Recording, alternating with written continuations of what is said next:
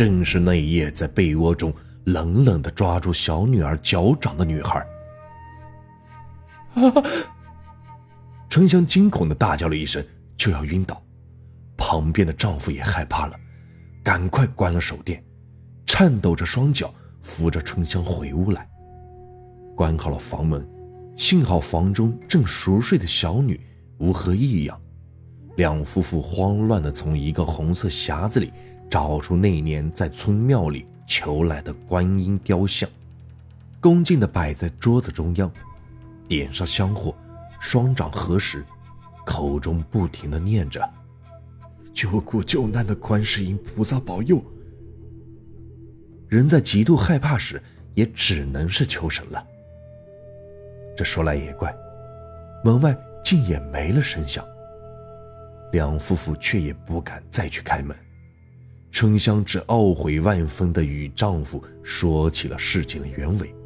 自从在山间独木桥头处的衣服堆中捡回了一双漂亮的绣花鞋后，这恐怖的怪事便连连发生了。丈夫骂道：“你以为这路上的东西是随便捡的吗？更何况你都说了，那地头上还插了三支没烧完的香。”这不明摆着是死人的丧物吗？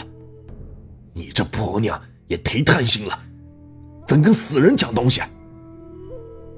春香哭啼道：“我都把那鞋子远远的扔到村外的路旁野地了，哪还知道还真有这样的怪事发生？”两夫妇一夜无眠，待到天明，太阳出来。听到村里有了人声的走动，两人这才收起了观世音菩萨像，战战兢兢的到前厅打开了大门。门外早起的村民早已在家门口招呼着喂鸡喂猪，孩子也哭闹着要吃的，村里是一片的祥和，完全没有了昨夜的阴风死寂。两夫妇出门，仔细的查看了一番门前的院落，却是一个脚掌印也没有，大门上也没有手掌印。两人正惊疑着，抬头间，却猛然的发现门前那早已干枯的大树上，挂着两个红色的绣花鞋。那鞋子斜插在树枝上，一眼看去，倒像这腐朽的枯枝上。盛开两朵鲜丽的大红花，异常诡秘。毕竟连死人的东西都捡来用，不是一件光彩的事。若被村民知道这事情的蹊跷，倒要留了长久的笑柄。两夫妇思虑一番，等邻居进屋去喂孩子吃早餐后，才拿来长蒿，悄悄地把树上的红鞋子拿了下来。吃过早饭，两夫妇把小女暂时交代给邻居大嫂照看后，便用个黑色布袋装着红色绣花鞋和一些黄纸、糖果等贡品，避开村民，来到了山间独木桥头处，把鞋子放回了那一堆花花绿绿的孩童衣物中。那堆衣物早已是落满了灰尘，不时。有几只黑蟑螂钻出钻入。两夫妇在那地头上摆下糖果，点着三支香火，烧了一堆黄纸。虽不知是哪家夭折的孩子，却也念叨着：“我无意扰了此处清净，现在专程理赔，鞋子也还你了。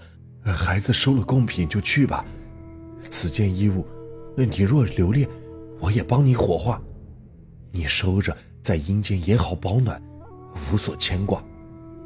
说完，便点着了另一叠黄纸做火口，要把绣花鞋和一堆衣物烧了，以落个干净。火点了好几次，那堆衣物才徐徐地冒出了一股黄白浓烟了。眼看火苗渐起，这时山间却凭空吹起了一阵怪风来。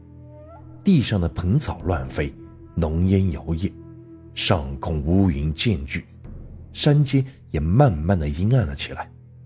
一场阴雨不久就到了。和之前不知谁插在这地头上的三支香一样，这一次的香火也只烧去了一半，便被雨水浇灭。地上的糖果被风扫乱一地，两夫妇全身湿透，潮湿的衣服堆上的红鞋依然明艳的摆放着，想再起火已经是不可能了。两夫妇又冷又惊，也管不了这许多了，匆匆的看了一眼。吸饱雨水的绣花鞋，便急急的奔回了村里。刚到家门口，邻居大婶便抱着正在哭闹的小女儿过来。见到两人这般狼狈模样，惊讶道：“难不成你两人掉湖里了？”你家小女一见下雨便大哭了起来，想尽办法的哄也停不下来。这好不容易等你俩回来，不想。却是这番模样。丈夫无言，春香却勉强的笑道：“这外出的路上遭遇大雨，也是没办法的事。这番有劳大婶了。”接过小女，小女却是在妈妈的怀里，也一直哭个不停，闹了大半天，才吃着一个奶糖慢慢睡下。当天夜里。也许是白天淋雨冻着了，两夫妇竟齐齐的病倒了，全身是忽冷忽热，眼睛发黑，勉强支撑着身体哄着小女儿睡下后，两夫妇连说话的力气都没有了，只能是昏昏沉沉的躺在床上，迷迷糊糊中，似梦非梦间，感觉有个穿着碎花小裙的女孩走进了房间来。头发是湿漉漉的，手里提着一双滴着昏黄泥水的红色绣花鞋。也不见他那邪笑的嘴巴有何动作，却发出一个冷冷的声音来：“喜欢这鞋子，就拿去吧。但我要和小妹妹陪我一起走。”说着，便慢慢转身走向小床中的女儿，伸出一双小手。狠狠地掐向女儿的脖子处。两夫妇同时惊叫一声：“不要！”立时从梦中惊醒，尽管是头疼欲裂，但也瞬间爬起，走向小女儿的木床边上。床边早没了那连衣裙的小女孩的身影，只是那双白天被扔回山间衣物堆上的红色绣花鞋，却不知何时。竟然异常显眼的摆在了小床下，水渍斑斑。两夫妇吃了一惊，急急望向床上的小女，只见熟睡中的小女且哇的大哭了起来，接着便哽塞着哭不出声音来，像是喉咙中有一股浓痰卡在了气管上，粉嫩的脸蛋憋的是慢慢变成了酱紫色。两夫妇又惊又急，慌忙地抱起小女，拍着背脊，想给她喂些水喝下。小女血红着眼睛，把嘴张的是大大的，水却直往嘴边流出，一滴也灌不进去。眼看小女气若游丝，两夫妇也管不得是求神还是求佛了，只哭着冒着冷雨，连夜跑向村头处老庙祝家。这庙祝熟悉中医，平时在村里是侍神之余，也帮人看看病，往往一副草药便能把村民的病治好，在村中的威望最高。此时两夫妇带着哭腔急速拍门，屋里徐徐传来一个老人的声音：“谁呀？”不一会儿，一个戴着圆圆的老花眼镜、留着一撮花白羊胡子的老人。便走了出来，那老庙祝一看二人和那怀里的孩子，也是一惊，急急的让门进来，把小孩抱平放在竹床上，先是凝神把了脉，便快手的从墙边老药柜上细细的挑了一针，吩咐春香丈夫用铜铁药骨把药草捣碎，丈夫急切，把那药骨捣的是震天响。老庙祝从书匣里夹出几条写符箓用的薄薄的黄纸，蘸了点朱砂，便凝切地画出几道黄符来。这时，那丈夫手下的药草也早已捣碎。老庙主拿来开水壶，把那药草先用热水一泡，一阵白雾升起，满屋顿时生出一阵清香的香味来。接着，把黄沙朱符烧了，以灰和着草药汤倒出一小碗，急急的吹了热气，便灌小女喝下。小女依然是张着嘴巴，脸色灰紫，只是这药汤不再从嘴边流出，竟直直的流入小女的喉咙中去。不一会儿，小女眼珠转动，一个侧身，哇的一声吐出一大口浓浓的黑痰来。接着便通畅无阻地放声大哭起来，额头一阵热汗流过，小脸蛋也渐渐的粉红了。春香眼见小女终于是有了声色，也大哭着抱着小女入怀，眼泪鼻涕流道：“ 都是妈不好，都是妈不好。”两夫妇对老庙主自是一番感激涕零。待得心静下来，两夫妇便把这件事情的前因后果说了一遍。春香边说边内疚着，又哭泣了起来。老庙主叹气道：“这夭折的孩童，因不甘此生苦短，怨气很大，再加上孩童尚未经世，幼稚无礼，脾气无常，不怕天谴，极难镇压收服。”且这冤童孤苦无依，你拿了他的东西，他自然要缠着你，跟着你了。两夫妇急切道：“那那如何是好？”妙柱却是无语。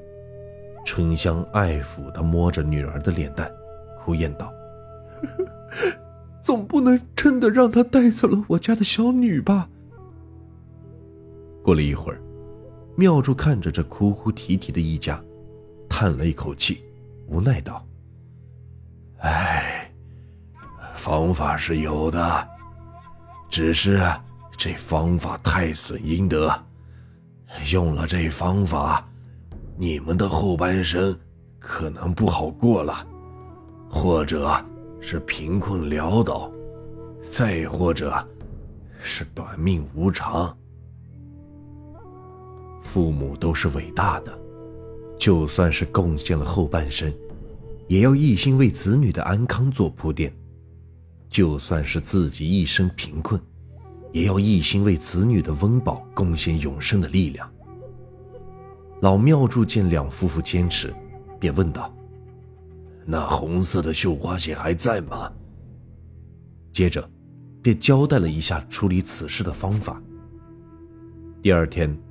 两夫妇早早到镇上买了一袋大红苹果和一袋包装精美的糖果，都用两个黑色的布袋装着，然后把那双湿漉漉的小小红色绣花鞋分别埋藏在大红苹果和色彩鲜艳的糖果里，再在上面放一些钱，对着红鞋子说：“今天我带你出去玩了。”接着买票，随意上到一辆长途大巴上。当然，他们要多买一张票，两个藏着鞋子的布袋各要占一个座位。过了五个站后，两夫妇便假装忘记带走那两个黑色袋子而下了车。那辆长途大巴在接下来的旅途中，若哪个新上来坐在布袋旁边位置的乘客，看到袋子里的钱，和水果糖果，以为是哪家去探访亲戚而忘了拿走的礼物，一时贪心，带了两个布袋下车，那碎花连衣裙小女孩便跟着他了。若这袋子最终无人发现拾去，这怨童便会停留在这大客车上，每天凌晨，这开车的司机便会发现，车上总坐着一个。穿着红色绣花鞋的小女孩。